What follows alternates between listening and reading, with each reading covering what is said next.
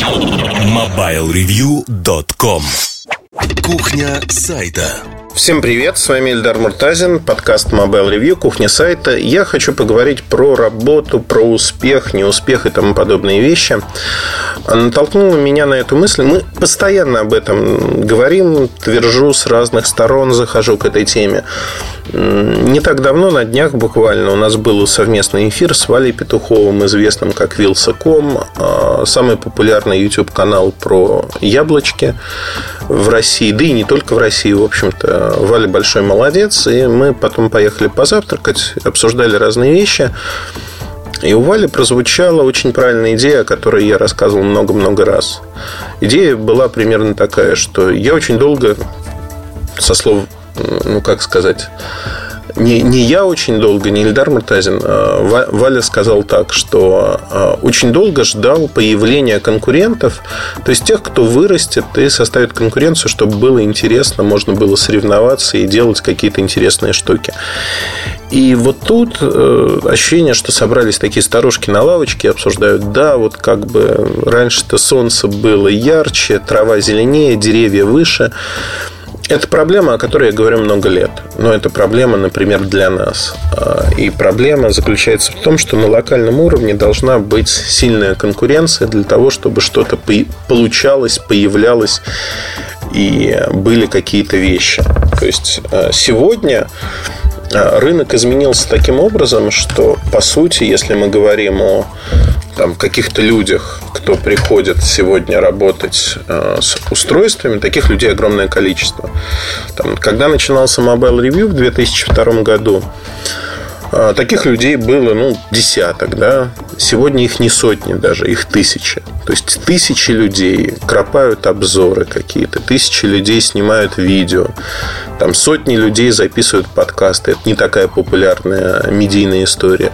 Тем не менее, огромное количество людей нашли себя в этом, они что-то делают. И здесь, конечно, э, возникает несколько проблем с пониманием, зачем это делать. То есть, это, знаете, как снежный ком. Вот сосед у меня это делает, а я что хуже? Я что, Васек, что ли? Я тоже пойду и буду это делать. Мне кажется, в любой человеческой деятельности, в любом приложении умственных способностей надо сначала подумать, зачем, как, что ты делаешь. Потом уже начинать это делать, потому что иначе получаются очень смешные, забавные результаты, которые мы и видим на выходе. Почему сегодня не появилось э, YouTube канала с размеримого с тем, что делает Валентин? Ответ на этот вопрос заключается в том, что есть несколько составляющих для любого успеха, которые обойти невозможно. И в разговоре с Валей они всплыли. И то, что там тот же Валентин к этому пришел, это не случайность, потому что он планирует то, что он делает. То есть планирование – это одна из ключевых наверное, особенностей успеха. Я как-то рассказывал неоднократно о том, что когда начинался Mobile Review, вместо того, чтобы кинуться в бой и сразу начать писать, там, делать сайт, делать другие вещи, я первоначально сделал э, совершенно другое. Я сел и в течение месяца рисовал бизнес-план, понимал, выстраивал структуру, на меня смотрели как на тотального полного идиота. То есть, э, потому что я прорабатывал у себя в голове то, как я это буду делать. Разные сценарии, пути. То есть, я прокладывал дорожку, по которой я пойду в дальнейшем. Не просто кинусь в море и поплыву, куда глаза глядят, и буду делать какие-то вещи, которые я уже знаю. Я знал, как писать обзоры, я знал, как писать интересные материалы. Но этого мало, этого недостаточно. Надо понимать, для чего вы это делаете, в каком направлении вы развиваетесь. И вот тут очень важно а, в этом понимании не промахнуться, потому что часто реальной деятельностью, жаждой деятельности подменяются понятия, куда вы идете, зачем вы идете. Вот многие молодые люди, кто сегодня там создают те или иные обзоры, они делают это бездумно и не понимают, а какой цели они хотят добиться. Они просто делают, знаете, делай как я. Они делают как другие люди, и на выходе получается иногда хорошие обзоры, иногда плохие, но это все не о том. Не о том, потому что здесь нужна систематичность. Это первое и основное. А, давайте посмотрим, что такое систематичность и стабильность результата. Стабильность результата – это основная проблема, которая существует сегодня на нашем рынке, куда бы мы ни посмотрели. У нас есть, ну, например, производители мяса, которые производят не очень плохое, хорошее мясо, вкусное мясо. Стоимость мяса не играет здесь особой роли. А, на мой взгляд, важно говорить о том, что от поставки к поставке вкус мяса может меняться. И это проблема, потому что на сегодняшний день а, в большей части а, стран мира если мы говорим, то идет стандартизация. Она принимает глупые совершенно размеры, и она зачастую не полезна. Ну, например, знаете ли вы, что огурцы стандартизированы? То есть есть огурцы, помидоры, другая сельскохозяйственная продукция, которая стандартизирована. И если а, под стандарт, под калибр этих помидоров, яблок, огурцов не попадают выросшие там какие-то экземпляры урожая, их просто уничтожают. Потому что продать их в магазин невозможно. У магазина есть входной контроль качества, который очень жесткий, и там тот же помидор должен быть в диаметре определенного размера. То же самое касается огурцов и прочее, прочее. Когда вы приходите в хороший магазин, вы видите, что, знаете, овощи, фрукты, они один к одному. И вот эта искусственность, это искусственный отбор, который идет, это сорта определенные, которые дают такой результат. И я, например, очень люблю грунтовые помидоры. Они выглядят, возможно, не так красиво, они бывают перекорешными, но они безумно вкусные. То есть они натуральные. А какие-нибудь голландские помидоры, которые очень красивы снаружи, они просто очень, знаете, вот один к одному. И смотришь, ощущение, что они вышли с завода где их отштамповали, а они невкусные, безвкусная вода. Вот а, если мы говорим про творческие профессии, конечно, не надо стремиться к стандартизации такого толка, когда у вас безвкусные, красивые внешние помидоры. Но с другой стороны, а, нельзя стремиться к созданию шедевра ежедневно. А, шедевры должны появляться, должны появляться хорошие материалы, но создавать шедевр на постоянной основе, ну, если вы гениальны, наверное, вы можете это сделать. Если гениальности вам не достает, э, как и большинству людей, то у меня есть рецепт, как это получить. Рецепт очень простой. Нужно просто работать. Работать ежедневно. И здесь э, очень важно понимать, зачем вы работаете и что вы получаете на выходе. Это самое важное. То есть, для чего вы это делаете? Задайте себе этот вопрос. Для чего я, например, пишу про телеком, про медиа, про...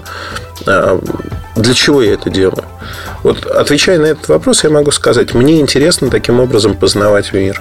Потому что журналистика – это способ познания мира, и когда я узнаю устройство людей – сценарии использования, как они пользуются. Интересно, я чуть больше узнаю о мире.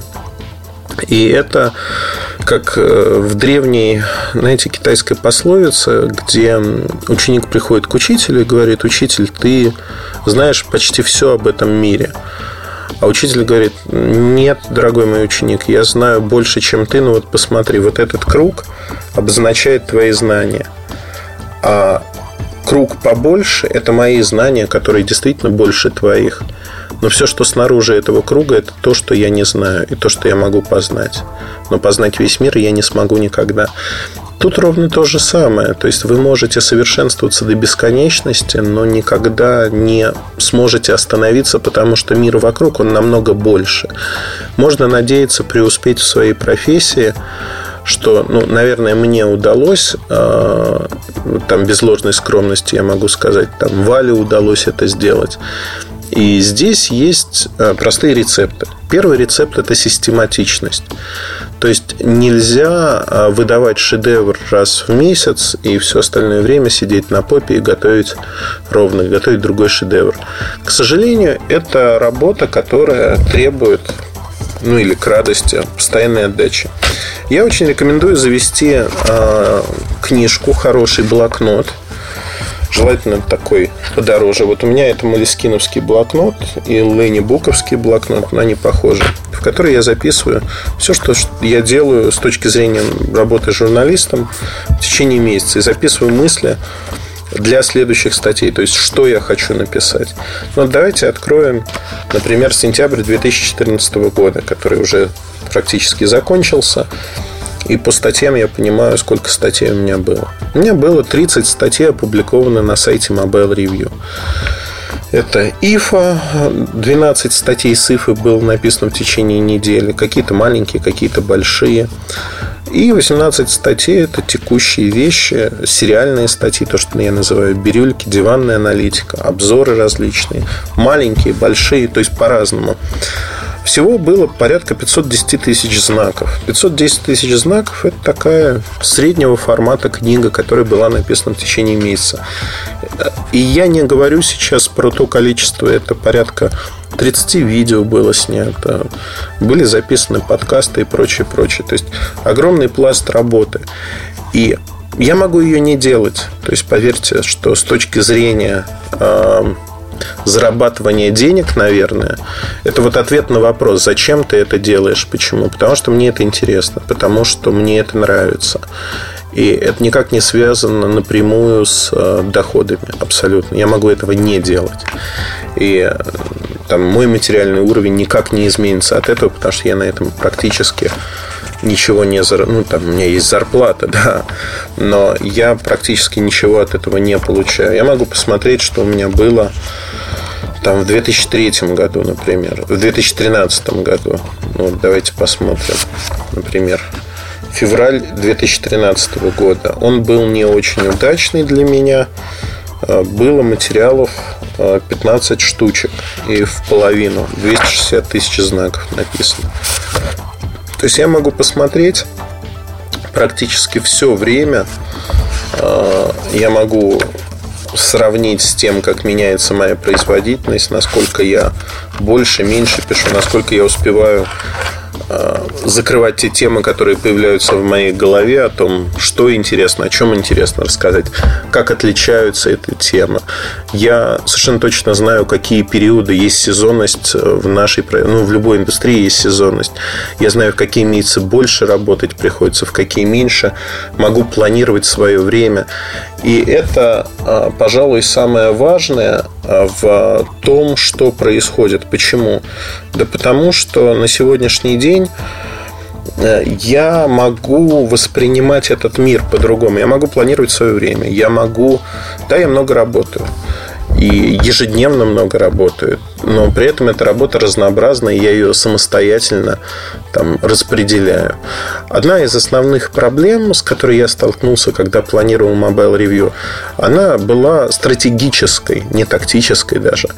И стратегическая, с точки зрения стратегии, проблема звучала так. Что случится, когда я упрусь в потолок собственной производительности?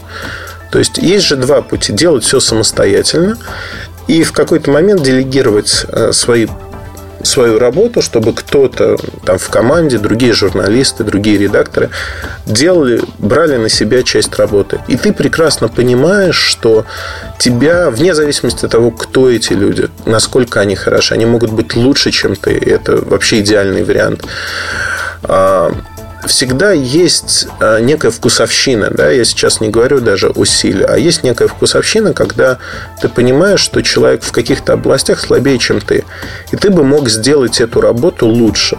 Это проблема любого хорошего менеджера, который или владельца бизнеса, который нагружает себя работой и нагружает себя работой, потому что он боится делегировать ее кому-либо.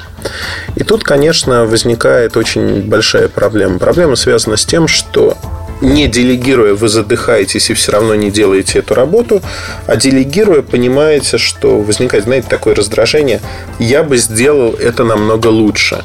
И тебе хочется сделать это лучше, ты начинаешь понимать, что, блин, ну как же так, это вот надо было сделать вот так, так и так. Это тоже э, одна из составляющих нашей работы. Одна из составляющих, когда необходимо принять для себя решение. И решение такое. Либо вы идете один дальше, и кроме себя вы никого обвинять не можете в том, что написано, не написано, пропущено.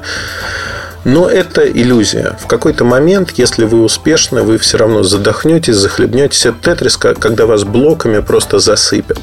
Вам все равно нужно будет в какой-то момент принимать решение и говорить, окей, я не смог этого сделать один, мне нужна команда. И набирать людей. И вот здесь, э, на первом этапе, когда я проектировал Mobile Review, я изначально понимал, что я хочу делать это с командой. Это не должен быть театр одного актера.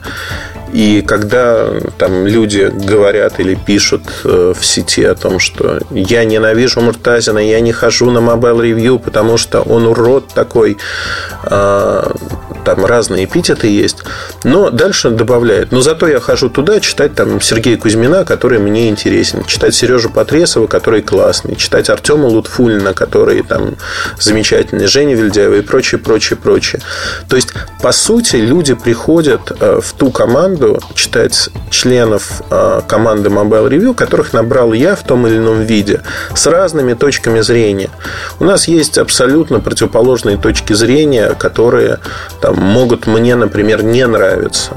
Но это не повод того, чтобы они не существовали. Все точки зрения у нас принимаются, и на каждую точку зрения есть свои поклонники и противники. А, мы просто пытаемся придерживаться простых вещей, именно фактов, именно рассуждений, давать максимум информации для того, чтобы вы могли уже, а, основываясь на своем жизненном опыте, выбирать. В конце концов, когда а, мы проводим там слепое тестирование, например, фотокамер в смартфонах уже много лет подряд, получается очень смешная штука, а именно, что действительно люди, некоторые люди говорят, что вот они смотрят и говорят, нет, вот это, вот это плохая фотография, мне она не нравится. Да, есть субъективизм, есть э, вкусовщина всегда. Но если мы называем, что вот это такой-то телефон, вот это такой, этого субъективизма становится значительно больше. То есть по умолчанию люди считают, что определенные марки снимают лучше, хотя своими глазами они видят, что это не так.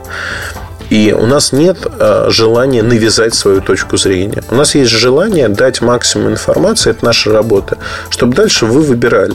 Это, в свою очередь, у каких-то людей, достаточно заметной доли аудитории, э, вызывает неприятие. Они говорят, как же так, вы специалисты, вы эксперты, давайте-ка вы скажете точно, чтобы не было разногласий, что вот это хорошо или вот это хорошо. И не надо нам тут устраивать э, какие-то бои без правил мы не хотим, ну вот не хотим мы сами думать, выбирать и прочее. А мы для думающих людей это делаем. Мы хотим, чтобы люди думали. Итак, систематичность. Но систематичность без дороги, она ведет в никуда. Вам нужно понимать, что вы строите, как вы строите и куда вы идете, то есть зачем вы это строите. Когда вы начнете понимать эти моменты, все остальное сложится, приложится, и это действительно достаточно интересно. Интересно со всех точек зрения. Если мы поедем немножко дальше, заглянем, что помимо систематичности нужно? Нужно понимание среды, в которой вы работаете. Вот с Валей мы, например, обсуждали YouTube, что это такое, как он работает, какая там аудитория. И э, я поделился своим опытом, Валя тоже поделился своим.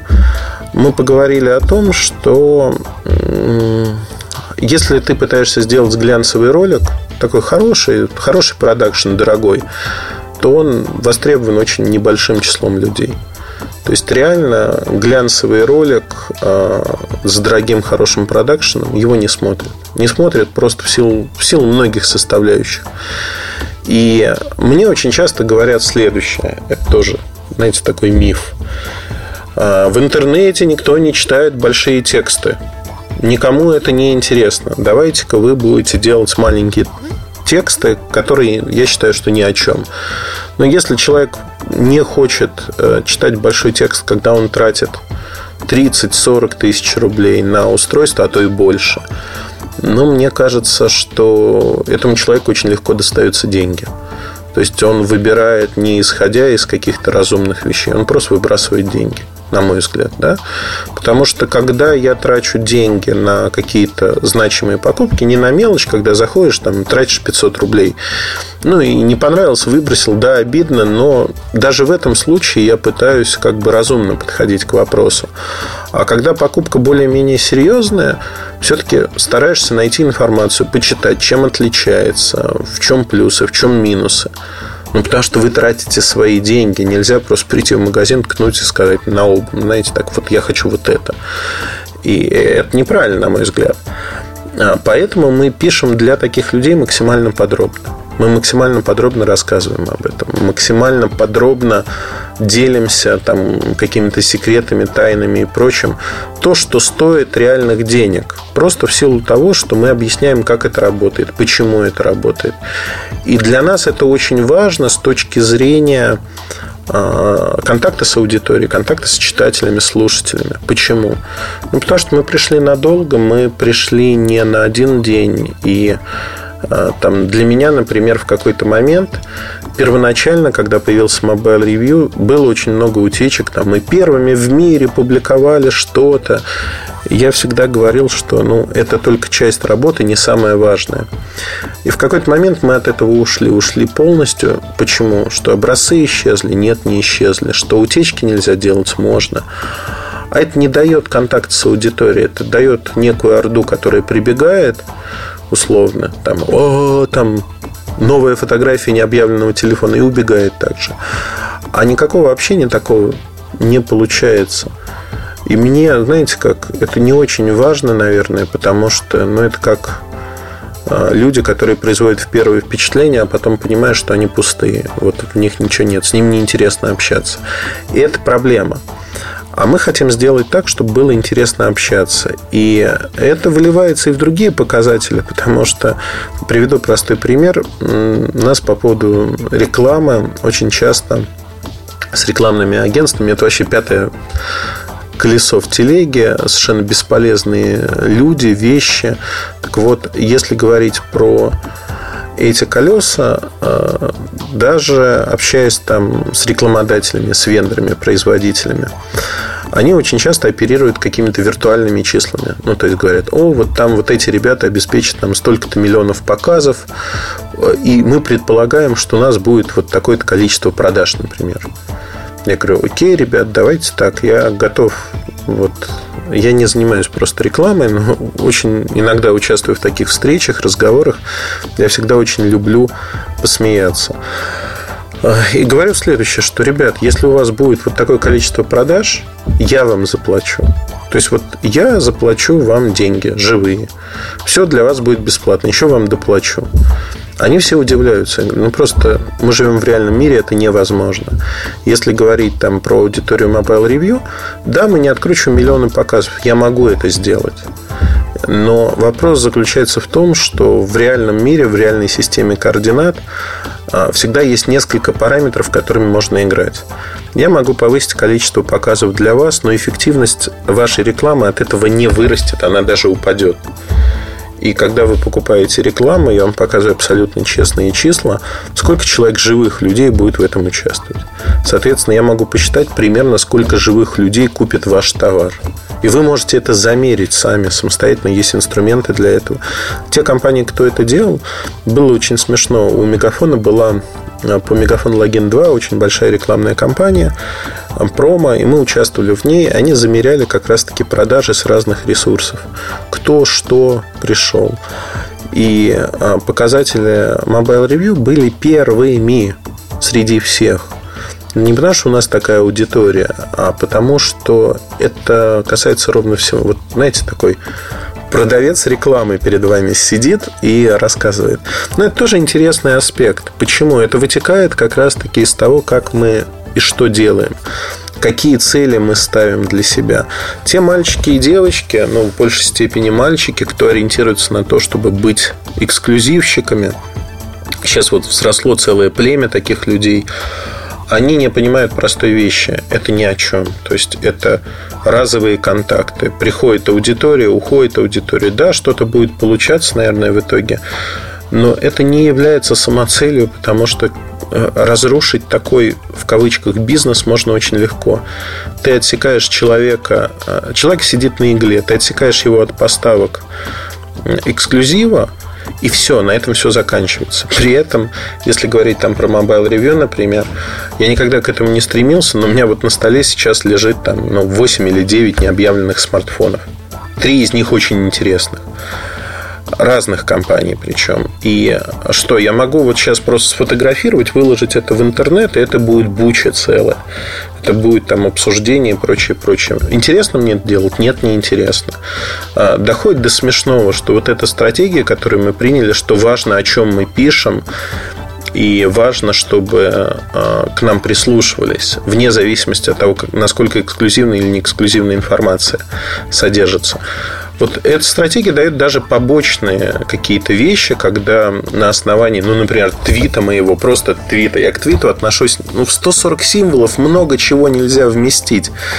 И э, когда я пишу, например, что там Apple превращается еще в один какой-то Microsoft практически, а iOS в Android, конечно, тему раскрыть полностью почему невозможно. Это такая мысль, которую я записал, поделился с окружающими, пошел дальше.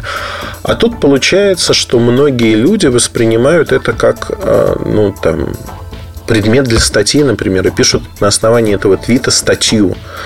Это, конечно, безумие. Безумие в том плане, что да, эта стратегия, она работает, становится важно, что мы сказали. При этом часть аудитории говорит, это вообще не важно, а, а какие-то вот блоги, сайты переписывают и там считают, что это важно. А там производители, там, Google, Microsoft и прочие, внимательно отслеживают, что происходит, какие слова говорятся, потому что для них это тоже важно. Это та стратегия, которая была заложена изначально. И к работоспособности добавьте просто размышления. Это самое важное. Размышления о том, куда вы идете, почему вы идете и что вы хотите делать. И что вы хотите, главное, получить в итоге? Какие ресурсы вам для этого понадобятся? То есть, что нужно сделать, какие силы приложить, чтобы все состоялось? Вот подумайте об этом, пожалуйста. Это самое важное сегодня в работе а, любого ресурса. Не надо просто делать, как все остальные, кидаться. Знаете, все остальные открывают сегодня салоны красоты. А в Петербурге их такое количество, что они открываются, 2-3 месяца поживут и закрываются. Просто не нужно в таком количестве. Почему это люди делают? Ну, потому что они видят, что салоны красоты открываются постоянно. Значит, это выгодно и прибыльно. И они вкладывают свои деньги. А делают ремонт, большой, небольшой, не суть важно. Покупают оборудование, а дальше разоряются. И у меня знакомый, который делает бизнес на том, что он у разорившихся этих салонов или закрывающихся покупает по дешевке оборудование, которые они купили. Ну, там, всякую мелочь, ножницы, не знаю, все остальное по дешевке. А дальше продает за, там, с наценкой 50-60% другим, новым. И, как говорит, пока существует количество недалеких людей определенное, кто этим вот так занимается без разбора, он будет чувствовать себя очень хорошо. Смешно, смешно, да, но это реалии рынка, реалии нашей жизни и то, что мы сегодня имеем, то имеем. На этом я хочу, наверное, закругляться, потому что получилось много. Не все любят длинные подкасты, но многие любят. А, десятки тысяч человек слушают подкасты Mobile Review. Для меня это удивительно, с одной стороны. С другой стороны, ну, это приятный, приятный бонус, когда знаешь, что люди ждут подкаста, спрашивают, когда он появится, почему. Не всегда успевают, да, вот это к вопросу о систематичности. Когда взваливаешь на себя большой груз, не всегда успеваешь делать все вовремя. Но я стараюсь, искренне стараюсь. И на этом, наверное, все. Удачи вам, хорошего настроения в любое время суток. Оставайтесь бодры, веселы. С вами был Ильдар Мутазин. Пока. MobileReview.com Жизнь в движении.